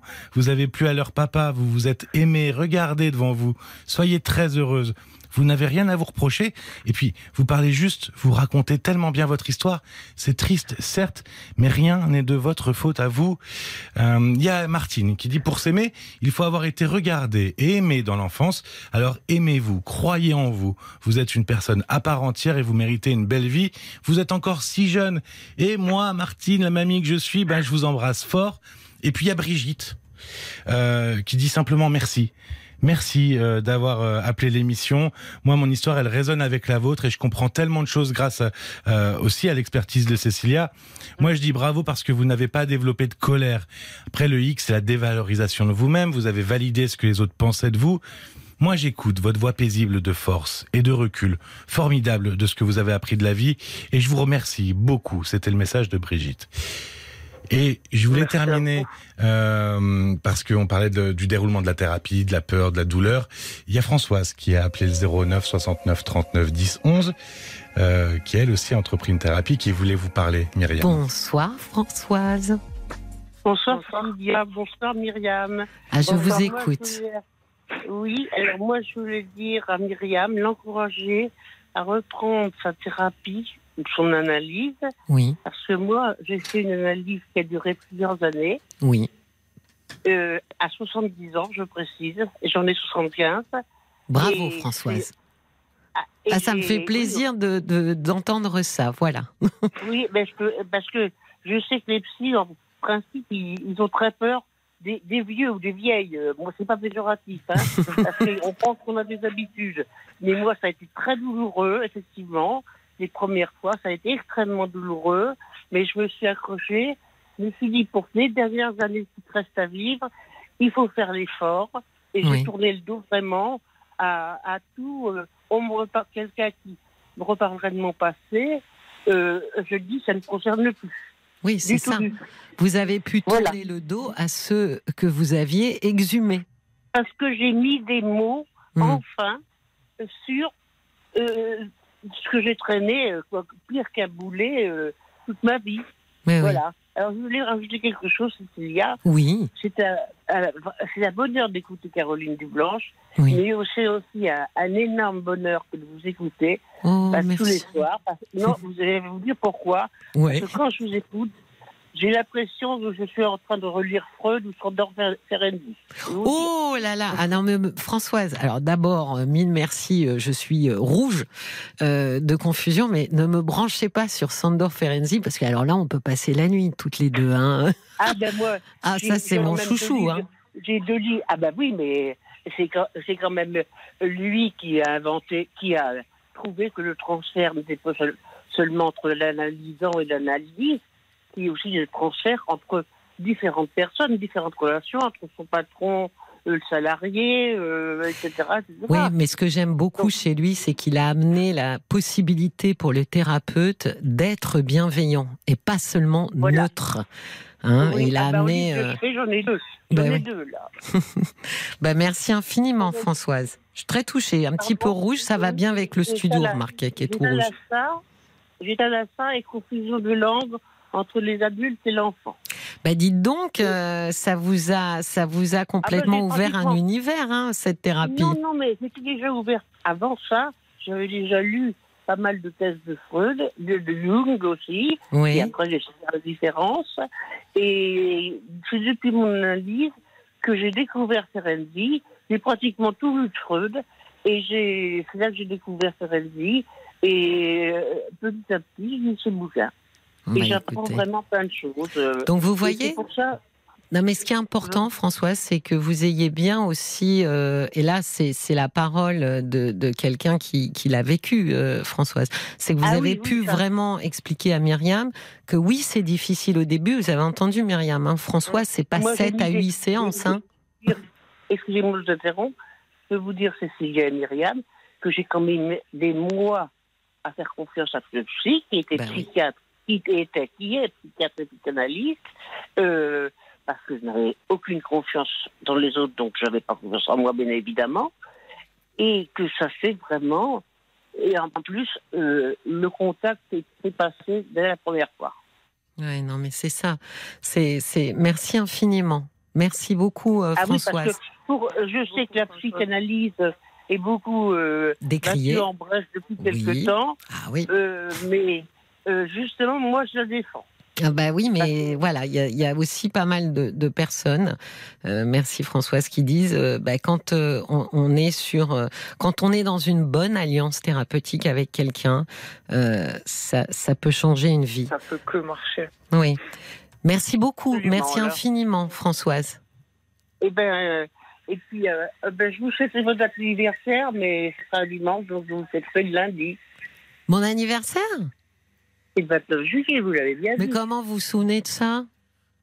Ben, parce que j'ai une bonne mémoire. Oh là pas parce que j'ai là 15 ans que Bah ça, je suis pas bah François.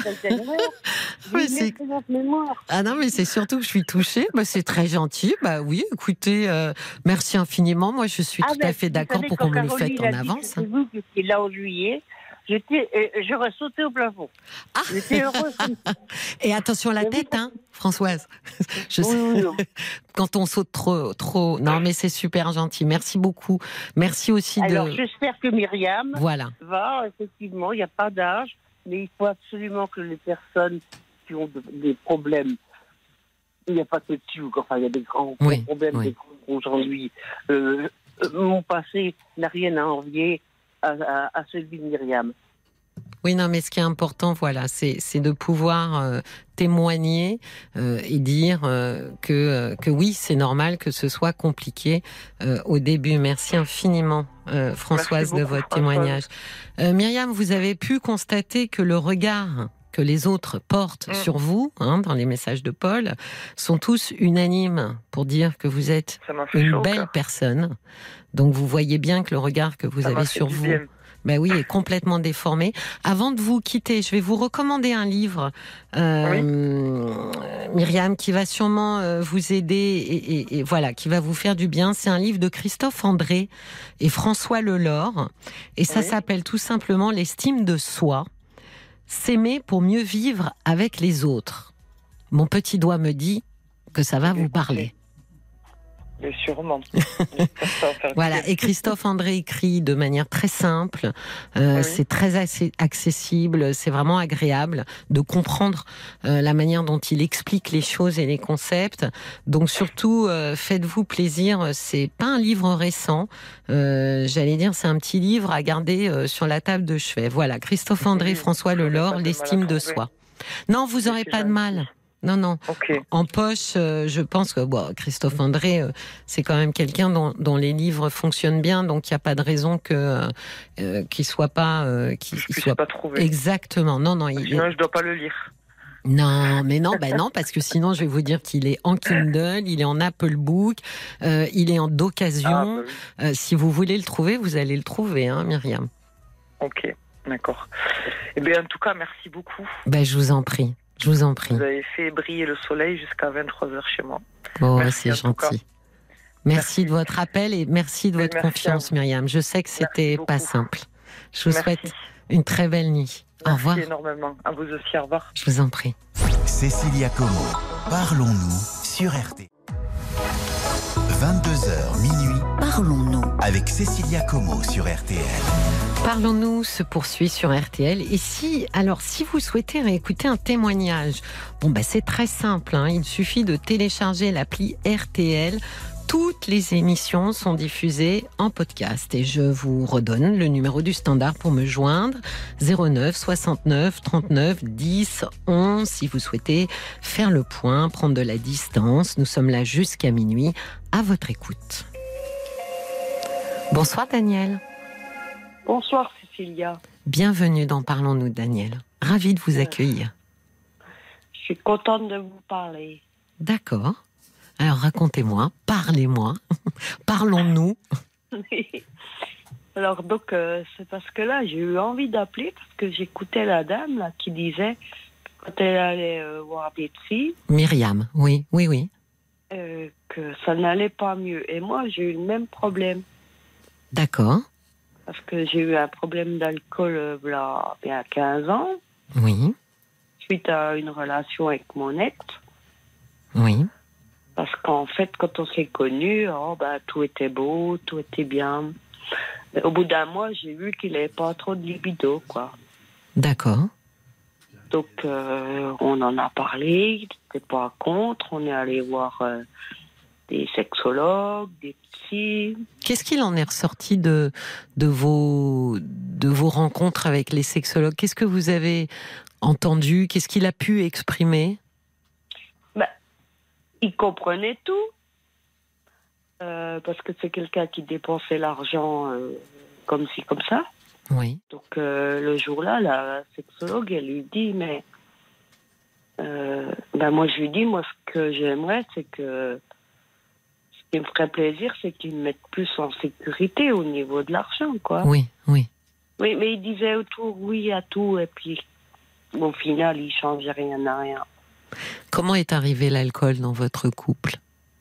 Eh bien, parce que, euh, voyant euh, bah, qu'on faisait tout ça, puis que ça menait à rien, qu'il changeait rien dans son comportement, Hmm. donc au bout d'un moment, bah, si je laisse tomber, hein, c'est bon. Je laisse tomber, ça veut dire je vais prendre euh, une substance un petit peu euh, pour m'anesthésier? Bah ouais, parce que j'avais des moments de ras-le-bol, quoi. Et puis quand il rentrait, qu'il me voyait alcoolisé, eh ben, euh, ben, le pire, c'est qu'il m'en voulait. Oui. Même des fois, il me filmait. Il se foutait Il de vous moi. filmait?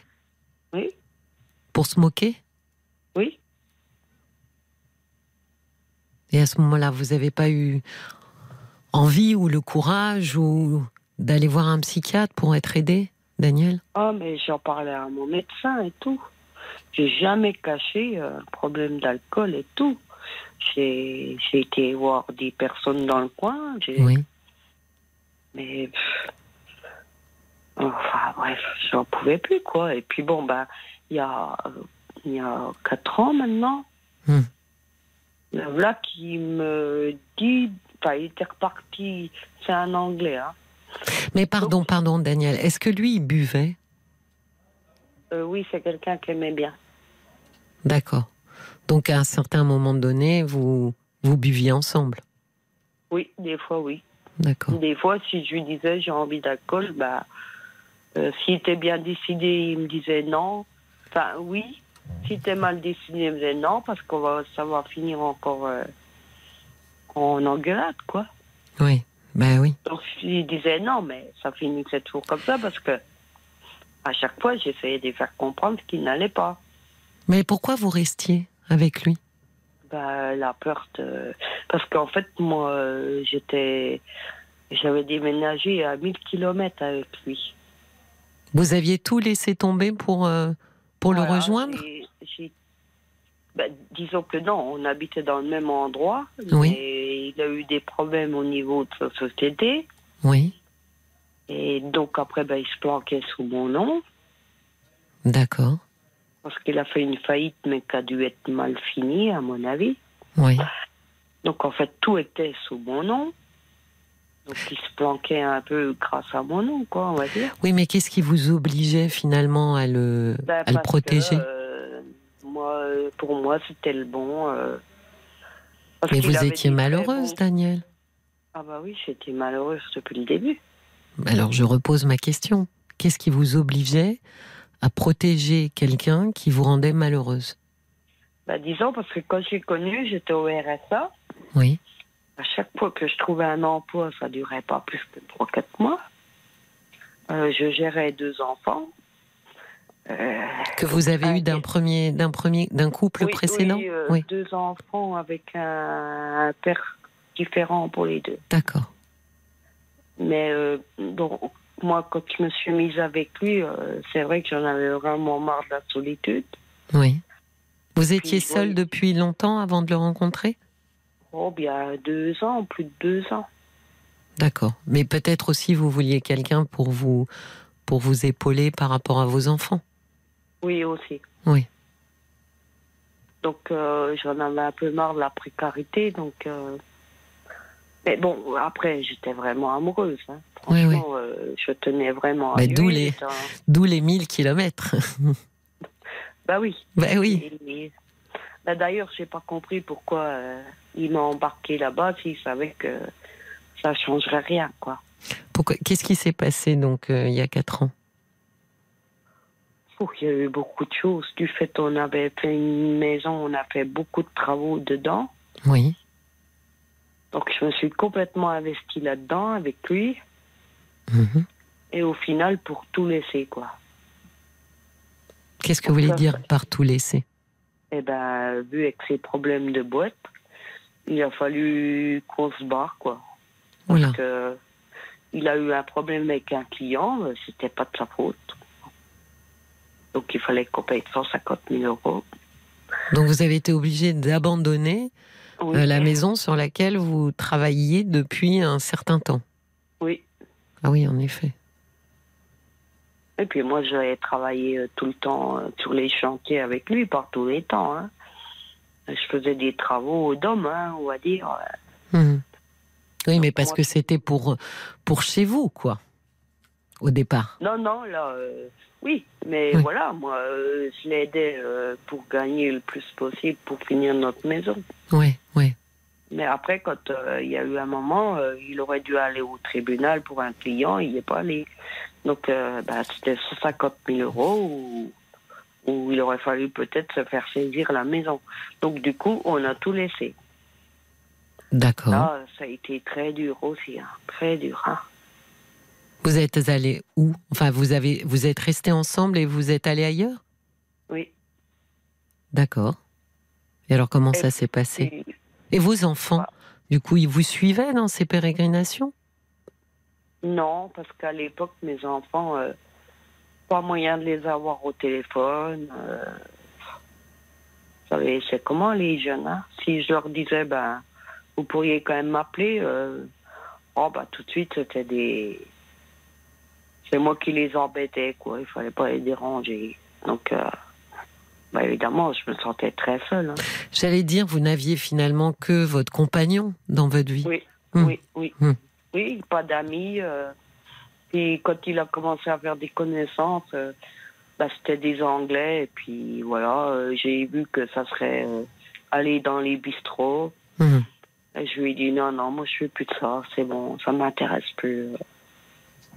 Hmm. Donc il a été un moment calme, mais toujours sans libido. hein. À force de se mettre au lit, dans le même lit, et puis que l'autre, Vous désirez pas oui. Ben oui. C'est ça la douleur, hein, Ah bah, Daniel, oui. c'est de ne pas être désiré. Ah bah ça c'est dur. Hein. Mais oui. C'est dur parce que nous, euh, êtres humains, hein, euh, on commence notre vie euh, et on a besoin d'être apprécié par nos parents, par nos copains, nos copines, notre maîtresse, etc. On a besoin comme ça que Oui, Que les gens nous apprécient. euh, mon père était routier.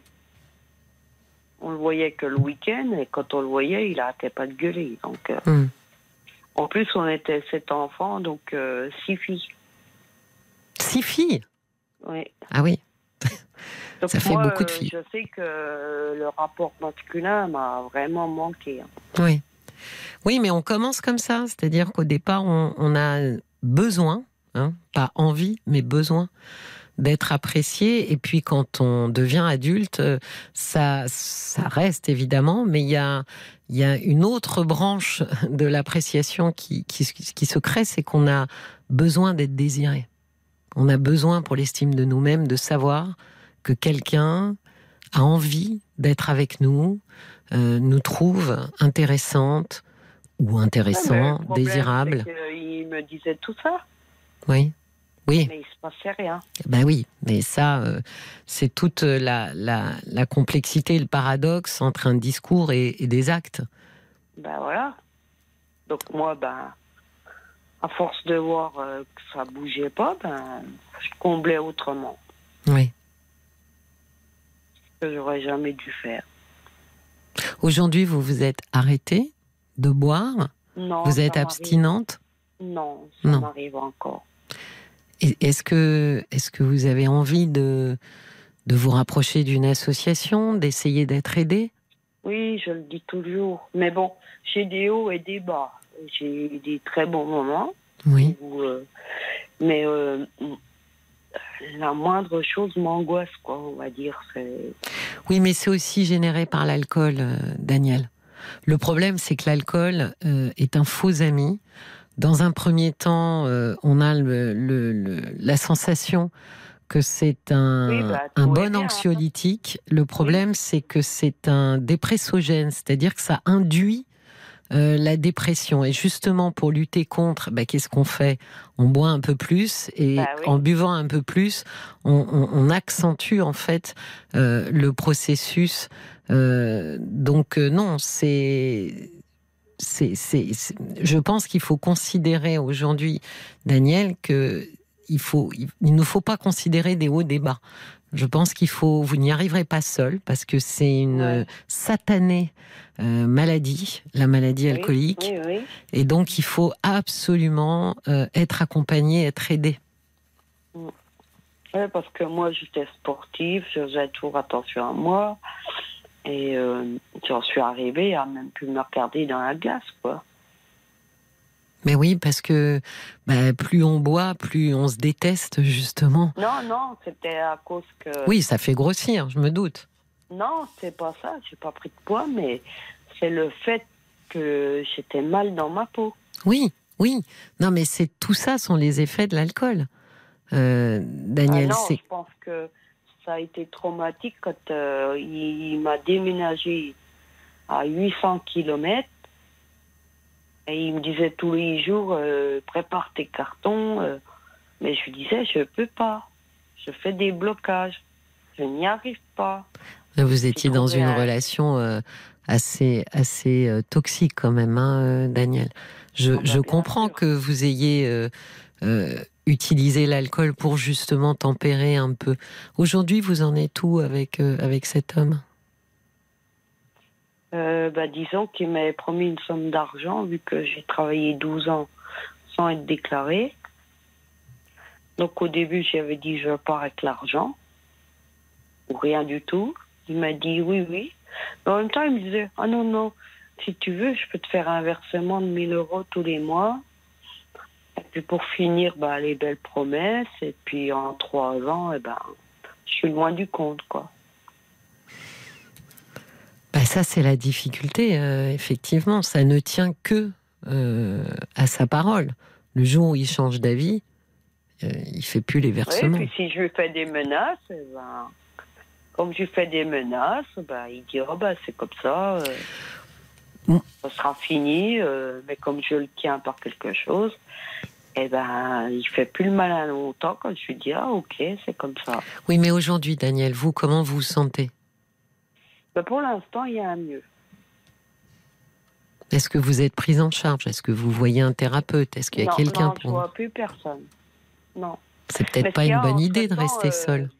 bah, disons, entre-temps, euh, ma mère est en EHPAD et qu'on devait, on était tous convoqués devant le juge pour le paiement de l'EHPAD. Oui. Donc, du coup, euh, j'ai revu mon père alors qu'on se parlait plus. Oui. J'ai revu euh, mes sœurs alors que j'avais plus de 4 ans que j'avais plus de nouvelles. Donc, j'ai revu tous mes frères et sœurs. euh, avec mon père, je me repars. Ça vous a fait du bien? Ah, bah oui. Oui. Donc vous n'êtes plus toute seule. Voilà. Là, déjà, c'est moins compliqué. Oui. Parce qu'avant, je me sentais vraiment seule. hein. Donc là, vous n'êtes plus toute seule. Mais n'empêche que euh, euh, votre famille euh, est sûrement pas, euh, n'a sûrement pas les compétences nécessaires pour vaincre la maladie alcoolique. Et je pense que ça, ça doit être quand même une de vos priorités, Daniel. Oui. Oui, je sais. Parce que voilà, des- j'ai encore des angoisses. Mais c'est tout à fait normal. Et, et pour assommer les angoisses, on boit. Euh, donc c'est un cercle vicieux. Daniel, il n'y a qu'une chose qui peut vous aider. C'est d'arrêter l'alcool et ensuite de démarrer une thérapie. Parce que l'autre jour, euh, j'ai appelé, là, j'ai rendez-vous avec une dame pour faire des heures de ménage. Oui. Eh ben, euh, je dois l'avoir jeudi, ben ça y est, je commence à angoisser. Qu'est-ce qui vous faisait angoisser? Ben, je crois que c'est le fait que quand il m'a lâché là, il m'a déposé comme un colis pour moi. Oui. Et là, euh, j'ai angoisse sur angoisse sur angoisse. Mais c'est pour ça que vous pouvez pas rester seul. Euh, c'est très bien que vous ayez renoué avec euh, votre père et, et- et vos sœurs et, et votre frère, euh, mais euh, mais vous avez besoin euh, d'être accompagné là. euh, D'abord parce que ça a Oui, été très puis Je n'ai compliqué. aucun contact dans le coin, je n'ai pas d'amis. C'est très dur. Et si on commençait par l'association des alcooliques anonymes? Oui, ben, j'ai tous les numéros. Je dis toujours que je vais y aller, et puis au final, je Mais je- rien. Oui, mais c'est ça qu'il faut initier, Daniel. Il faut commencer par un petit, un petit quelque chose. Voyez Ouais. Et après, c'est le début d'autre chose. En vous rapprochant euh, des, des alcooliques anonymes, vous allez rencontrer des gens. Vous allez rencontrer des gens qui sont là Oui. pour aider d'autres gens. Donc c'est le premier pas pour ensuite pouvoir dérouler quelque chose. Ouais, c'est ce que je me dis. En même temps, je me ferais peut-être des amis. Oui. Ah bah oui. seraient positifs.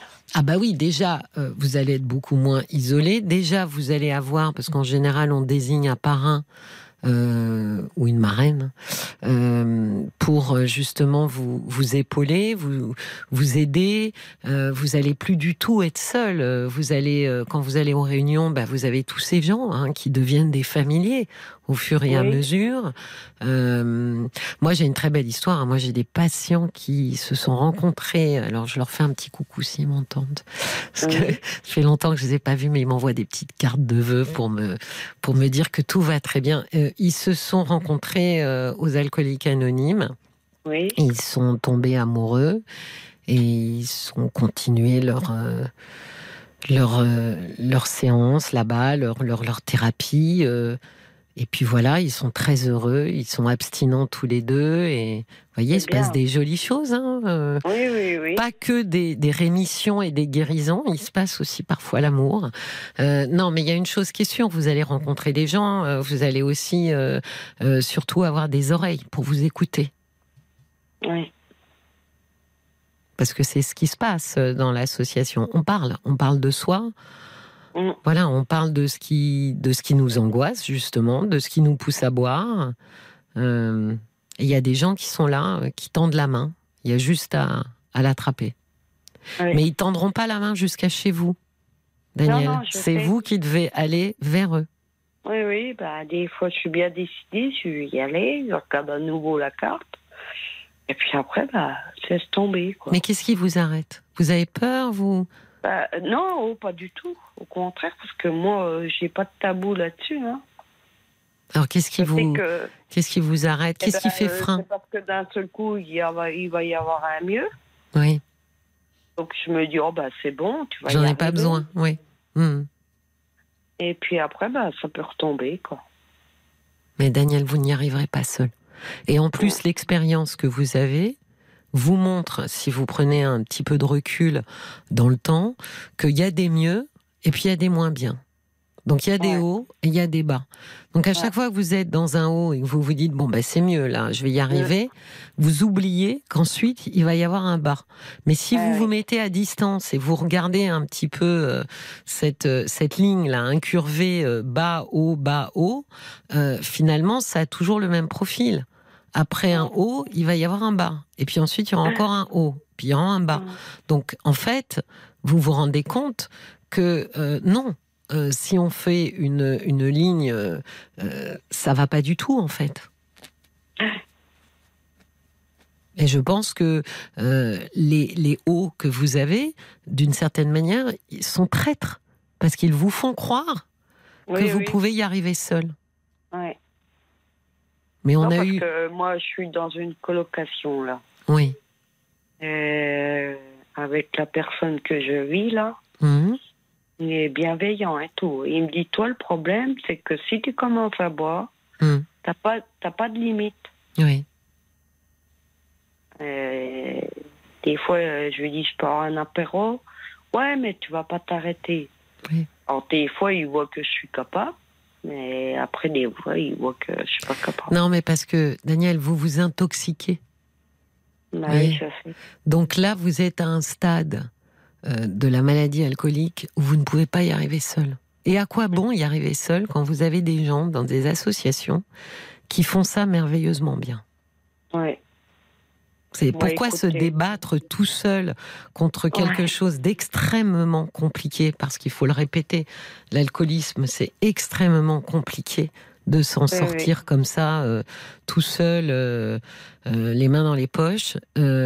Il y a des associations qui ont fait leurs preuves, entre autres celle des alcooliques anonymes, dont les membres savent mieux que quiconque ce que vous traversez. Donc sont quand Oui. même euh, à même euh, vraiment de vous aider. Euh, vous n'y arriverez pas seul, Daniel. Oui, puis le problème, c'est que Euh, le fait, comme la façon qu'il m'a lâché et puis me trompé alors que il me touchait pas. Donc, qu'est-ce que je voulais dire ainsi puis du coup? Eh ben, du coup, je me suis complètement laissée aller. Je prends plus le plaisir de m'habiller, Hmm. de me coiffer. Donc, euh, bah, du coup, évidemment, c'est pas là que je vais rattirer les gens. hein. Oui, mais c'est pour ça. Mais je pense que il faut remettre les choses dans dans dans l'ordre le plus le plus cohérent, euh, Daniel. Vous ne pourrez pas vous occuper de vous si vous continuez à boire, parce qu'en continuant à boire, vous avez une très mauvaise image de vous, et ça et ça vous donne une très mauvaise estime de vous-même. Bah, Donc, je, je- sais parce que au fond de moi, euh, j'étais pas une femme comme ça. Ben oui. Donc, mais ça montre aussi à quel point l'alcool nous change, Daniel. C'est Bah, pour ça que je- euh, grâce à mon ex quand même. Hein. Oui, mais aujourd'hui, c'est entre vos mains. C'est pas lui qui peut vous arrêter euh, de boire. Il y a que vous qui puissiez vous rendre service. Et donc, je pense qu'il faut mettre les choses dans le bon ordre pour y arriver. Il me semble, Daniel, que la priorité des priorités, c'est justement d'être aidé sur l'alcool pour justement pouvoir regagner. euh, une espèce d'estime de soi, une, une- une espèce de lucidité sur ce qui vous attend ensuite. Je pense que ce qui vous attend ensuite, Daniel, c'est d'explorer pourquoi cette histoire avec cet homme en thérapie et de pouvoir petit à petit, comme ça, euh, retrouver euh, une estime de vous bien meilleure, une intégrité, euh, un regard posé sur vous. Croyez-moi que quand on vainc la maladie euh, alcoolique, on a un regard sur soi qui est bien meilleur. Parce que c'est pas Mhm. facile hein, de gagner. Mais Donc après, on a de quoi qui- être fier. Mais ce qui m'a fait beaucoup de mal aussi, qui m'a provoqué beaucoup d'angoisse, c'est évidemment, on était toujours ensemble, que les deux. Donc le jour qu'il me lâche, comme ça, d'un coup, eh ben, on se retrouve tout seul, Oui. pas d'amis, pas de famille. Et là, euh, évidemment, j'ai développé des grosses angoisses. Oui, mais ça, euh, comment dire, Daniel, ça, c'est, j'allais presque dire, c'est compréhensible et attendu. Le seul souci, c'est que pour euh, soigner, entre guillemets, ces angoisses-là, vous vous êtes auto-médicamenté en prenant euh, de l'alcool. Ça, Oui. c'est, bah oui, mais ça, c'est pas la, comment dire, c'est, pas la bonne solution. Non, Que- je sais. Il vaut mieux arrêter l'alcool, prendre des médicaments et se défaire des angoisses. Dans ce sens-là, en fait, euh, à mon avis, c'est dans ce sens-là qu'il faut le faire, Daniel. Oui. Cette carte, vous l'avez. Alors, euh, utilisez-la. Euh, encore une fois, ils ont fait leur preuve. Quand vous aurez arrêté, quand vous serez en processus d'arrêt de l'alcool, vous pourrez commencer un processus pour gérer les angoisses avec un traitement qui vous fera du bien et qui gérera vos angoisses. Et à partir de là, vous pourrez entrer beaucoup plus sereinement euh, en thérapie avec, euh, avec un professionnel. Mais Oui. mon, mon avis est que la première chose à faire, c'est de prendre le contact avec euh, l'association et de prendre un rendez-vous avec un psychiatre pour qu'il puisse vous, vous, vous, vous trouver euh, un traitement qui apaise vos angoisses. Oui. Écoutez, Cécilia, je vais, je vais prendre bien note de vos conseils. D'accord. Et en plus, Oui. vous pourrez réécouter dans le podcast. Oui, je sais. Voilà. Pour... Non, mais à Caroline Dublanche. des fois, ça, enfin pas des fois, euh, ça aide quoi de pouvoir réécouter. Mais c'est le meilleur conseil que je puisse euh, que je puisse vous donner, Daniel, écoute, de le faire dans cet ordre-là. D'accord? Je vais vraiment suivre vos conseils. Et Merci. puis en plus, euh, moi, c'est la solitude aussi. Eh ben, vous rencontrerez des gens à l'association, beaucoup de gens. D'accord? Voilà. Déjà ça, ça va résoudre aussi pas mal de trucs. Merci de me faire confiance en tout cas. Je vous souhaite une, une très bonne soirée, Daniel. Ce que Et, vous et- me dites. Et Pardon je vous donnerai- Si je vais faire ce que vous me dites, d'accord. je vous donnerai des nouvelles. Merci beaucoup. Au revoir, Daniel. Cécilia Como, parlons-nous sur RTL. RTL. Il est l'heure de refermer la page de cette soirée ensemble. Merci à tous d'avoir été là ce soir. Merci de votre fidélité. Je vous retrouve demain à 22h. Passez une très belle et paisible nuit.